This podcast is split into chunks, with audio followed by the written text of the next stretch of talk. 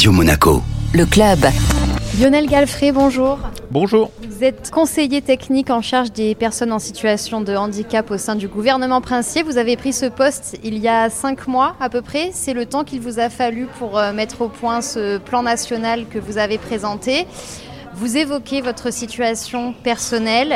C'est un moteur pour vous dans, dans ce chantier-là? Bah, Disons que c'est plus facile parce que je vois au quotidien les difficultés auxquelles peuvent être confrontés les gens qui sont en situation de handicap. Et donc, si vous voulez, il y a des choses évidentes qui s'imposent à moi et ça me permet, avec la consultation bien sûr des associations et des gens impliqués, de mettre en œuvre une politique que j'espère être la plus adaptée aux personnes qui souffrent de tous les handicaps. Vous avez en effet évoqué le fait que le handicap euh, n'est pas euh, unique, qu'il y a plusieurs formes, que parfois il est même invisible. Et euh, nous autres valides, on peut dire ça, on, ne sait pas en fait le détecter, on ne sait pas se comporter, et c'est déjà là un, gros problème. En fait, oui, le, handicap est très peu connu. Et les gens qui connaissent le handicap, souvent connaissent leur handicap ou le handicap auquel ils sont confrontés. On ne connaît pas assez les handicaps. Et un des objectifs est de mieux connaître le handicap pour mieux l'accepter. Donc davantage de communication, davantage de pédagogie, d'explication. Et euh, la volonté, c'est pas simplement de faire mieux, c'est de faire de Monaco vraiment une référence. Vous avez donné des exemples au niveau international où les choses fonctionnent.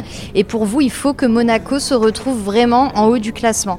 Oui, on, sait euh, qu'à Monaco, il y a plein de choses qui fonctionnent super bien et, Monaco est donné en référence dans plein de domaines. Moi, j'ai plein de gens que je connais qui me disent bah oui, mais Monaco, ça c'est super, mais Monaco c'est super.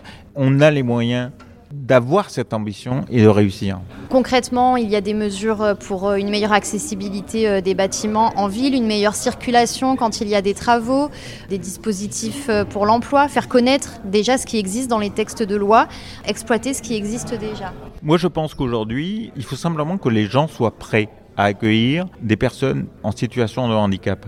Donc il faut connaître les handicaps, en avoir conscience, être prêt à employer, être prêt à comprendre, être prêt à éduquer, être prêt à former, être prêt à soigner. Et ça, c'est pas des textes qui vont le faire, c'est chacun qui doit le faire. Et nous, on doit communiquer pour expliquer tout ça. Et l'inclusion, c'est aussi euh, mettre de côté le volet assistana pour dire non, les personnes en situation de handicap doivent avoir une vie comme n'importe qui avoir un emploi, avoir un rôle social et ne pas être défini par leur handicap.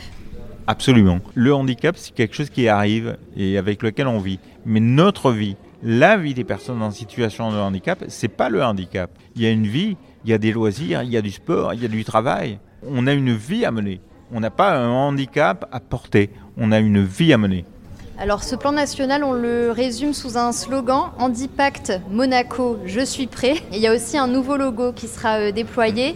Ce n'est pas cosmétique, c'est vraiment important aussi de revoir les mots et les signes Absolument. Il faut qu'on sorte de cette vision du handicap et de cette vision uniquement sociale du handicap. Le handicap, on doit pouvoir vivre avec dans la société et le logo est en couleur, le logo on le veut dynamique parce que être en situation de handicap, c'est avoir droit à accéder à la vie, à la couleur, mouvement. Et c'est ce logo qui va porter notre action pour faire en sorte que dans quelques années, à Monaco, on puisse dire je suis prêt, je suis prêt à accueillir, je suis prêt à recevoir des personnes en situation de handicap. Vous avez dit quelque chose d'assez saisissant dont on ne se rend pas compte, je pense, pour la plupart, c'est qu'un petit détail une petite embûche sur le parcours d'une personne en situation de handicap, ça peut la conduire in fine en fait à s'auto-censurer, à, rester enfermée et finalement quasiment ne pas exister. C'est très dur à entendre, mais il faut aussi dire ce genre de choses. Il faut que les gens en aient conscience. Euh, l'entendre, ça change tout. Il ne faut pas penser qu'on a tout fait et que tout est fait, qu'on a appliqué des choses, on se dit c'est bon. Non, c'est pas bon. C'est un effort, une prise de conscience de tout le monde. La moindre, le moindre obstacle peut être une difficulté qui met un terme à votre journée.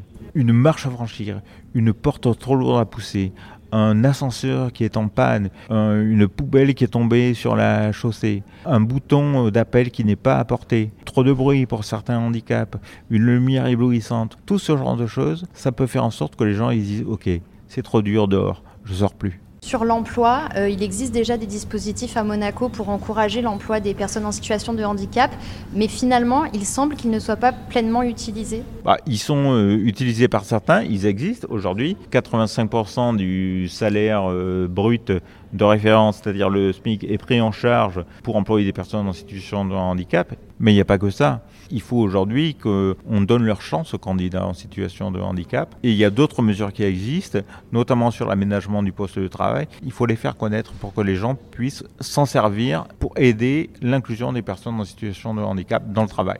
Et vous allez euh, donc travailler avec le Conseil national qui élabore une euh, proposition de loi dont pour l'instant on ne sait rien sur le fond, mais en tout cas ils ont envie de partager ça avec vous et vous êtes euh, évidemment favorable. Quand on est en situation de handicap, on ne peut jamais refuser une main tendue. Parce que les personnes en situation de handicap ont besoin de compréhension, d'aide aussi, de bienveillance. Et tous les gens qui sont de bonne volonté, évidemment, il faut travailler avec eux. J'ai besoin de savoir si on peut parler de votre handicap euh, personnel. Est-ce que vous pouvez dire ce que vous avez? Est-ce que vous, vous en parlez ouvertement vraiment ou vous préférez rester flou? J'ai une maladie neurologique voilà, qui, euh, qui est invalidante, comme on dit. Voilà ça fait maintenant plus de 15 ans, 17 je crois. Et voilà, donc moi je vis avec le handicap depuis un moment, mais après c'est la frontière entre le visible, l'invisible, l'évolution des choses. Donc euh, la prise de conscience du handicap, je l'ai depuis longtemps et je sais qu'il y a beaucoup de choses à faire, y compris pour les handicaps invisibles. Lionel Galfrey, merci beaucoup. Merci à vous.